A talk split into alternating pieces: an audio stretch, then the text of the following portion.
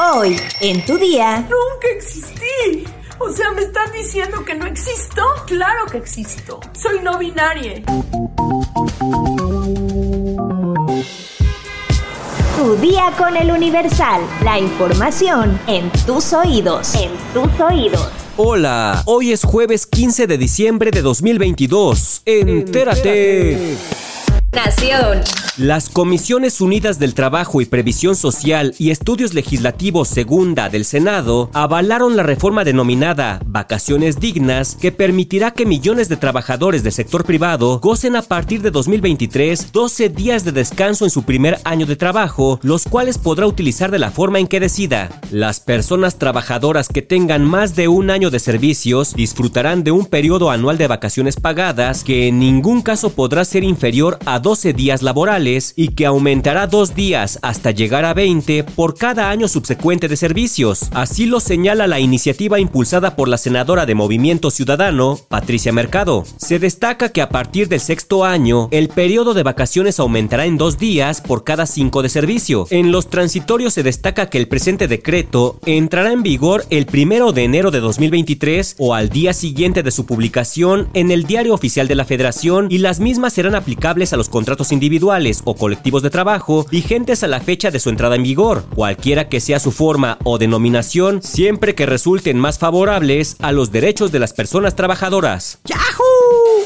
Qatar 2022. La Francia de Kylian Mbappé dio un gran paso en la búsqueda del segundo título mundial consecutivo al clasificar a la final de la Copa del Mundo de Qatar este miércoles tras vencer a Marruecos, el combativo equipo revelación del torneo. Con un marcador de dos goles a cero, los Blues de Didier Deschamps ahora se darán cita con la Argentina de Lionel Messi el domingo en el Estadio Lusail, en la que será su cuarta final de un mundial, luego de las de Francia 1998, al Alemania 2006 y Rusia 2018. Después de la semifinal entre Francia y Marruecos, se reportaron disturbios en Bruselas. Los simpatizantes de Marruecos lanzaron petardos y bombas de humo hacia la policía y prendieron fuego a cajas y una motocicleta, lo que motivó la intervención de los agentes.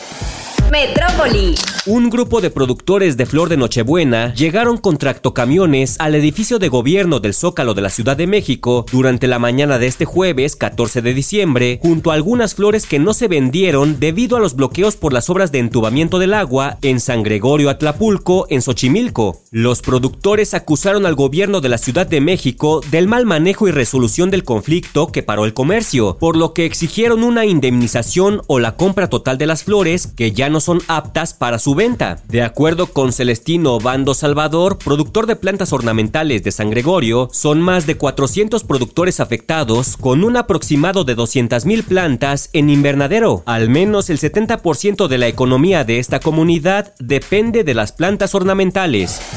Estados. Una vez que terminaron los homenajes que se llevaron a cabo en Casa Aguayo este miércoles 14 de diciembre, el cuerpo de quien fuera gobernador de Puebla, Miguel Barbosa Huerta, será trasladado a la ciudad de Tehuacán, Puebla, para ser sepultado este jueves 15 de diciembre. Se prevé que el cortejo fúnebre salga al mediodía hacia el Panteón Municipal de Tehuacán, donde los restos serán enterrados. Así lo informó su hijo, quien además detalló que el cuerpo descansará en ese municipio porque Barbosa nació en Sinacatepec, localidad ubicada en la región de Tehuacán. Cabe mencionar que la Secretaría de Educación Pública informó que habrá tres días de duelo en Puebla y que las banderas de las escuelas en el estado serán izadas a media asta a partir de este miércoles hasta el viernes 16 de diciembre. Asimismo, la bandera de México en el Zócalo Capitalino está a media asta y se suspendieron las actividades públicas durante tres días.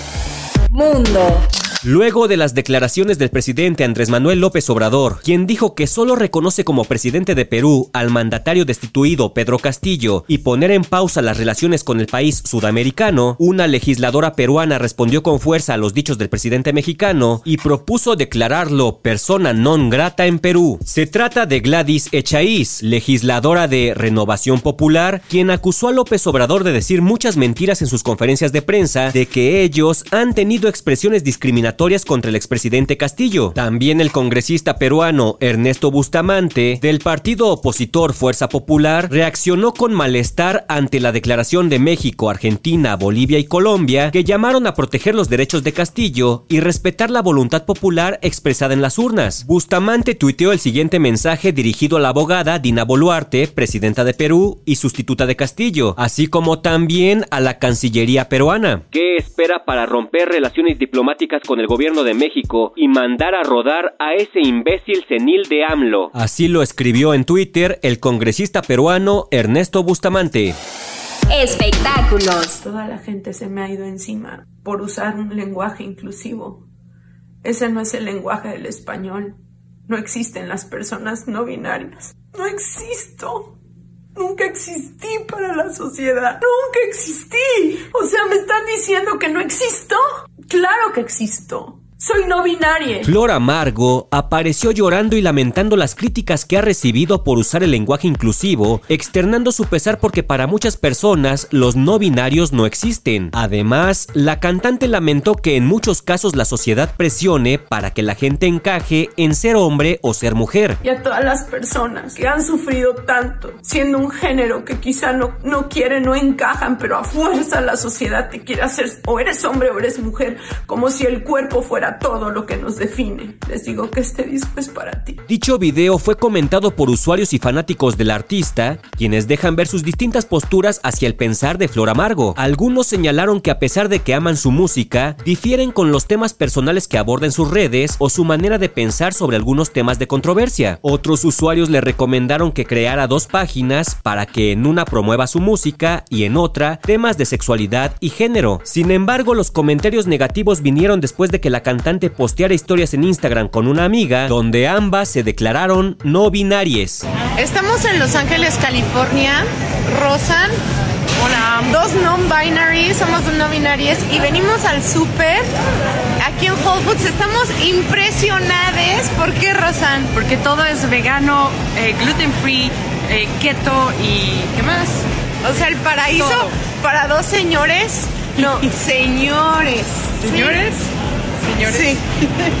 como nosotros que siempre no. Henry Cavill queda fuera de DC y no volverá como Superman. Para todos aquellos que soñaban con volver a ver a Henry Cavill interpretando una vez más a Superman, hay muy malas noticias. Aunque hace unos meses el propio actor confirmaba su regreso al universo DC, ahora ha revelado que no hay vuelta atrás y que ha quedado fuera del proyecto definitivamente. A través de sus redes sociales y mediante un extenso mensaje, Cavill reveló que la decisión fue tomada por el propio James Gunn, pues con la idea de dar una nueva reestructuración al universo DC en el cine, llegó a la conclusión de que era necesario cancelar la participación del británico. Acabo de tener una junta con James Gunn y Pete Safran y les tengo una noticia muy triste. Después de todo, no regresaré como Superman. Esta noticia no es la más fácil, pero así es la vida. En un cambio de guardia es algo que sucede. Lo respeto. James y Peter tienen un universo que construir. Para aquellos que han estado a mi lado a lo largo de los años, podemos llorar un poco, pero luego debemos recordar, Superman sigue ahí, todo lo que representa sigue existiendo. Mi turno de llevar la capa ha pasado, pero Superman nunca lo hará. Ha sido un viaje divertido. Finalizó. Pues ni modo, apenas en octubre había anunciado que regresaría como Superman después del cameo que realizó en la película Black Adam, participación que había sido bien recibida por los fans.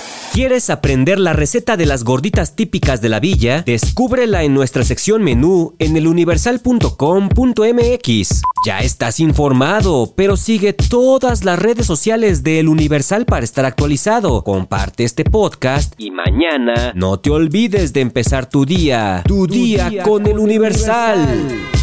Tu día con El Universal. La información en tus oídos. En tus oídos.